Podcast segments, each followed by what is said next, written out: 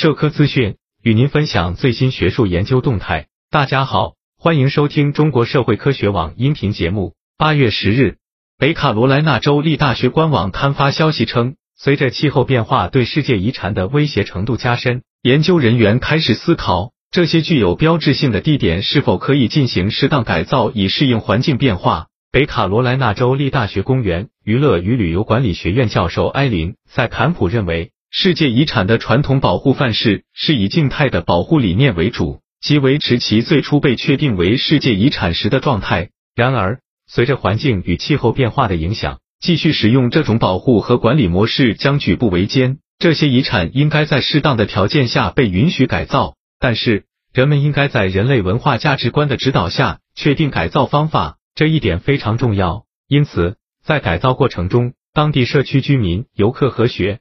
者等多个相关群体都需要参与改造方案的讨论。国际文化财产保护与修复研究中心世界遗产领导计划协调员尤金·乔表示，很多世界遗产都因气候变化影响而遭受损害。如果不对这些遗产进行有效保护，它们很可能将成为人们的记忆符号。改造的想法受到了生态系统弹性概念的启发。我们认为，地标性世界遗产也可以不断进行改造来应对环境变化。以一种新状态呈现在世人面前，因此，我们主张在遗产保护领域建立一种弹性生态框架，扩展当前的保护范式，以更灵活的姿态让世界遗产的价值得到延续。本期节目就到这里，如果您想收听更多音频节目，获取更多学术资讯，请关注和订阅中国社会科学网，让我们携手共同打造哲学社会科学爱好者的精神家园。感谢您的收听，我们下期再见。